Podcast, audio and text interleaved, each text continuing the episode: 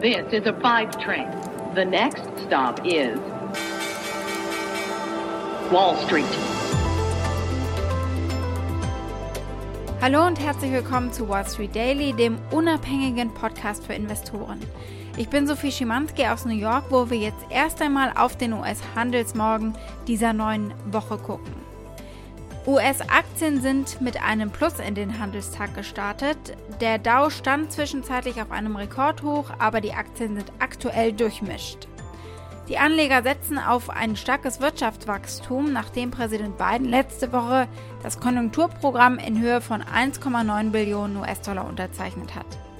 Viele Amerikaner haben bereits am Wochenende schon ihre 1400 Dollar Stimulus-Checks bekommen.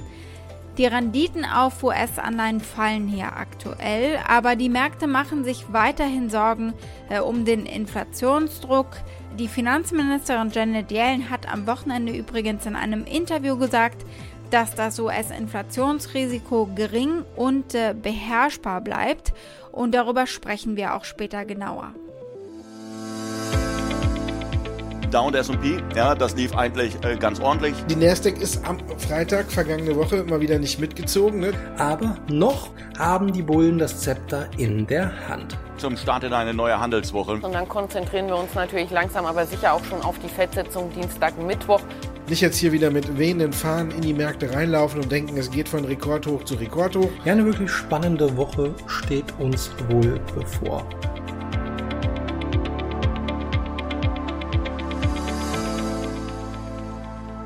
Erst einmal gebe ich äh, euch einen Wochenausblick, also was steht alles diese Woche an Terminen an. Wir werfen einen Blick auf das Notenbanktreffen und äh, wir schauen eben auf das Yellen-Interview, das natürlich in Zusammenhang damit sehr wichtig ist. Die Stimulus-Checks sind natürlich schön und gut für die Amerikaner, aber die Banken, die sie letztendlich austeilen, scheinen das unterschiedlich zu handhaben und da gibt es ein bisschen Frustration unter den Amerikanern.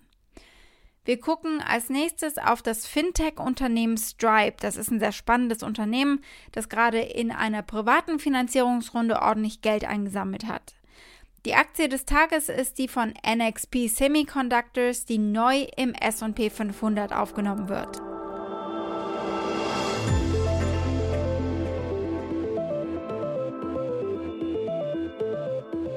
Werfen wir einen Blick auf die Termine der Woche. Die Ruhe der Anleger dürfte definitiv wieder getestet werden, wenn der Bondmarkt eben weiterhin so volatil bleibt und die Renditen steigen und Wachstumsaktien und Tech-Werte auf der anderen Seite unter Druck sind. Vor diesem Hintergrund wird besonders kitzelig das Treffen der Notenbank Dienstag und Mittwoch und der Vorsitzende der US-Notenbank Jerome Powell hält dann eben Mittwoch seine Pressekonferenz ab. Adidas-Konkurrent Nike, der Luxusgüterhersteller Tiffany und Versanddienstleister FedEx melden Quartalsberichte, das wird auch spannend. Und Nvidia-Konkurrent Advanced Micro Devices, AMD, hat eine Veranstaltung geplant zur Einführung neuer Chips. Und bei Volkswagen ist der Batterietag angesagt und da wollen sie eben schauen äh, und hervorheben, wie es um ihre EV-Ambitionen steht, also um ihre Ambitionen im Bereich Elektromobilität.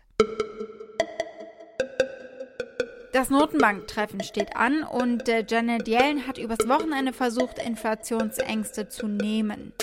Die Bank of America sagt jetzt, dass dieses FOMC-Treffen eines der kritischsten in langer, langer Zeit wird. Wofür entscheidet sich die Notenbank am Ende? Wachstum um jeden Preis oder Zinsen hoch und äh, dem Wachstum so eine Leine anlegen? Ich glaube ja, sie wird ersteres tun. Und so dreht sich die Debatte aktuell wieder darum, ob äh, das Konjunkturprogramm in Höhe von 1,9 Milliarden US-Dollar die Inflation antreiben wird oder nicht. Steigende Inflationserwartungen könnten die Notenbank dazu bringen, zu signalisieren, dass sie früher mit Zinserhöhungen beginnen wird. Aber die Finanzministerin äh, sagte, sie seien nach wie vor nicht besorgt um Inflation. Sie war gestern Nacht auf ABC News und sagte, das größte Risiko sei das hohe Arbeitslosigkeit. Das Inflationsrisiko hingegen sei klein und gut handzuhaben. You know, policymaking is about identifying and addressing risks. And the most significant risk we face is a workforce that's scarred by a long period of unemployment. I think that's the most significant risk. Is there a risk of inflation? Um, I think there's a small risk and I think it's manageable. Gucken wir mal, was es so an Analystenmeinungen dazu gibt. Die meisten Marktteilnehmer und äh, auch die politischen Entscheidungsträger sind von der Geschwindigkeit der Erholung überrascht. Morgan Stanley sagt, nach unseren Schätzungen wird die US-Wirtschaft im laufenden Quartal das Produktionsniveau von vor der Pandemie erreichen. Und der Arbeitsmarkt stehe vor einer starken Erholung. Also da sieht man eben äh, diesen Optimismus. Und weil wir gerade schon äh, kurz über die Stimulus-Checks gesprochen haben, ist es natürlich auch interessant, wie die Banken das am Ende ganz praktisch handhaben. Offenbar machen es nicht alle gleich und äh, nicht alle Kunden sind dementsprechend glücklich. Wells Fargo zum Beispiel und JP Morgan Chase haben ihren Kunden gesagt, dass sie ihr Geld möglicherweise frühestens diese Woche Mittwoch erhalten werden. Die Kunden haben aber erwartet, dass das Geld früher rausgeht. Nur im Kleingedruckten hat die IRS, also die Steuerbehörde, Zeit, bis zum 31. Dezember dieses Jahres äh, Checks rauszusenden. Und das finden gar nicht alle so schlecht, wie dieser YouTuber hier zum Beispiel, der sich zur Aufgabe gemacht hat, die Fellow Americans auf dem Laufenden zu halten. Er merkt richtig an, dass letztes Mal vieles falsch gelaufen ist und es sei gut, dass die IRS sich mehr Zeit nehmen würde. The IRS have until December the 31st to complete sending out the third stimulus check. Now, that's good news in the sense that it's a far cry from the last one when there was 17 day window and they were rushing everything. Uh, money was being sent to wrong accounts and they were just screwing up everything. Now they can take their time. However, on the other hand, that means that some people may have to wait a long time before they receive their next payment. Einige Banken haben jedoch bereits mit dem Senden der Zahlungen begonnen, darunter die Digitalbank Chime. Und diese Online-Bank sagte am Freitag, es habe bereits rund 250.000 Kunden Konjunkturgelder im Wert von rund 600 Millionen US-Dollar zur Verfügung gestellt. Diese Zahlungen werden erst ab dem 17. März bei traditionellen Banken verfügbar sein, aber unsere Mitglieder haben bereits jetzt Zugang zu ihrem Geld. Das hatte Chime auf Twitter geschrieben. Im Gegensatz dazu Wells Fargo. Wir wissen, wie wichtig diese Hilfen für unsere Kunden sind und wir stellen unseren Kunden die Zahlungen so bald wie möglich zur Verfügung. Wells Fargo enthält die Mittel nicht vor, das hieß es in der Erklärung. Aber die Kunden sehen natürlich nur, andere haben ihr Geld schon und da werden sie eben ungeduldig. Und wieso ist das jetzt für Anleger überhaupt so spannend? Naja, äh, viele gehen davon aus, dass ein Teil dieser kommenden Direktzahlungen in Höhe von 1400 US-Dollar auf jeden Fall an der Börse eben landen wird. Wir schauen als nächstes auf mehrere Aktien, auf gleich mehrere Reopening Trades. Äh, einige Namen sind sehr aktiv heute Morgen im Handel. Zum Beispiel das Kreuzfahrtunternehmen Carnival, die Airlines United Airlines, American Airlines und Southwest und die Kinokette AMC. Machen wir nacheinander. Starten wir mit Carnival. Arnold Donald, der CEO von Carnival, sagte der Financial Times, er sehe mindestens zwei weitere schwierige Jahre für die Kreuzfahrtindustrie es würde mindestens bis 2023 dauern, bis die Einnahmen wieder auf das Niveau von vor Covid zurückkehren. Er sagte aber auch, dass die gesamte Flotte des Kreuzfahrtunternehmens bis Ende des Jahres wieder über die Meere schippern könnte. You know, we're all working hard. At least the conversations are about, you know, resuming or resumption of cruise. With the advent of vaccines, with the increased number of rapid testing, low cost testing techniques with improvement in treatments and so on. So we're hopeful that by the end of the year we'll have you know, our ships across our fleet around the world sailing. Blicken wir auf AMC Entertainment. AMC wird ab heute mit der Wiedereröffnung von Kinos in LA beginnen. Es ist geplant, dass die 23 Kinos in Los Angeles am Freitag öffnen und sie hoffen, dass bis dahin alle 56 Standorte in Kalifornien wieder geöffnet sind, abhängig natürlich von den örtlichen Genehmigungen. AMC legte im Pre-Market schon um etwa 9% zu und nach der Glocke um sage und schreibe 25%. Kommen wir zu den Airlines. United Airlines, American Airlines und äh, auch Delta und Southwest klettern hier alle deutlich. Die Flughafensicherheit TSA meldete am Wochenende die höchste Anzahl von Passagieren an äh, einem einzigen Tag seit dem 15. März 2020. Der Flugverkehr nimmt also nach einem Jahr wieder zu. Der Verkehrsexperte Phil Lebeau sagt, sie buchen langsam wieder mehr Sitze und füllen die Flugzeuge auch wieder mehr. Und obwohl sie verschuldet sind, hofft er, dass sie bald wieder Flugzeuge bei den Flugzeugbauern wie Boeing bestellen. The airlines, and we've talked about this for some time, they have been responding by adding more seats into the system, adding more flights. 65% more seats will be added through June and into July compared to April. So the airlines are preparing for more people being ready to fly. The fact that people are expecting the airlines to not only fly more passengers, but then perhaps look at their order books. And we've already seen this a little bit. And where possible, even though they have a lot of debt on the books, where possible, they're going to look at can we rework our orders for the future? Laut Southwest verbessert sich die Passagiernachfrage in diesem Monat weiter, aber es ist immer noch Luft nach oben. Die Passagierzahlen am Freitag waren immer noch 20 Prozent niedriger als die Anzahl der Passagiere am selben Tag im letzten Jahr und gingen gegenüber 2019 um fast 38 Prozent zurück. Aber wir sehen diesen Trend der Erholung jetzt schon seit einigen Wochenenden. Gucken wir als nächstes auf den Zahlungsabwickler Stripe. Wie viele andere Unternehmen profitierte Stripe vom pandemiebedingten Boom beim Online-Shopping. Zu Stripes Kunden gehören zum Beispiel Lieferdienste wie DoorDash, aber auch der Online-Händler Shopify oder Wayfair. Stripe gibt als privates Unternehmen weder das Zahlungsvolumen noch Geschäftsergebnisse bekannt. Das Unternehmen sagt nur, dass es Zahlungen im Wert von Hunderten von Milliarden Dollar pro Jahr für Millionen von Unternehmen weltweit verarbeitet und äh, als Kunden momentan mehr als 50 Unternehmen hat. Die Gründer John und Patrick Collison waren bei der Gründung gerade mal 19 und 21 Jahre alt.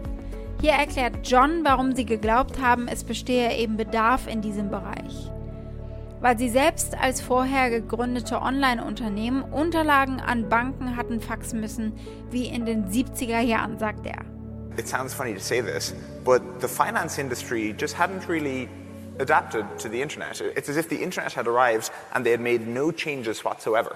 And so if you wanted to start an online business, you were there filling in paperwork, faxing things around, waiting weeks for your account to get set up, and they were evaluating it just like they would evaluate a brick and mortar business. They were using the same process for you know, giving loans to cafes and bakeries to setting up credit card processing for an online business, which is, which is a totally different kettle of fish. Und über Online-Zahlungen hinaus bietet Stripe weitere Finanzdienstleistungen an. Im Dezember gab das Unternehmen bekannt, dass es sich mit Banken wie Goldman Sachs und Citigroup zusammengeschlossen hat, um Händlern auch Bankkonten und andere Business Banking Dienstleistungen anzubieten. Eine neue Finanzierungsrunde hat das Finanztechnologieunternehmen jetzt zu einem der wertvollsten Startups der Welt gemacht. Das hat Stripe am Sonntag mitgeteilt. Sie haben 600 Millionen US-Dollar von Investoren äh, aufgebracht. Damit liegt ihre Bewertung nun bei 95 Milliarden US-Dollar, mehr als das zweieinhalbfache der Bewertung von 2019. Und jetzt ist Stripe sogar mehr wert als andere erfolgreiche Startups, wie zum Beispiel Instacart. Mit der neuen Finanzierung plant Stripe sein europäisches Geschäft auszubauen. Das in San Francisco ansässige Unternehmen hat Dublin kürzlich zum zweiten Hauptsitz ernannt, also unbedingt im Auge behalten dieses Unternehmen.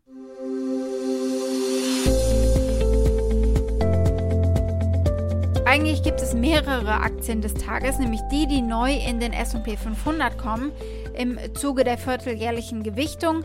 Äh, neu sind NXP Semiconductors, Penn National Gaming, Genrec und Caesars Entertainment. Aber wir gucken mal auf den größten Gewinner offenbar dieser Neuaufnahme, auf NXP Semiconductors. Die sind vom Zulieferer zum Impulsgeber und auch Ratgeber geworden, das sagt CTO Lars Reger und damit habe sich auch sein Job stark verändert. Damals war mein Job vergleichsweise langweilig. Ich bin also zu den Herstellern, zu unseren Kunden gerannt und habe gesagt, wir haben ein neues Produkt, möchtet ihr mal das Datenblatt sehen? Haben die gesagt, alles klar, Reger, wir rufen dich an, wenn irgendwie ein neues Produkt entwickelt wird. Danke, geh wieder nach Hause.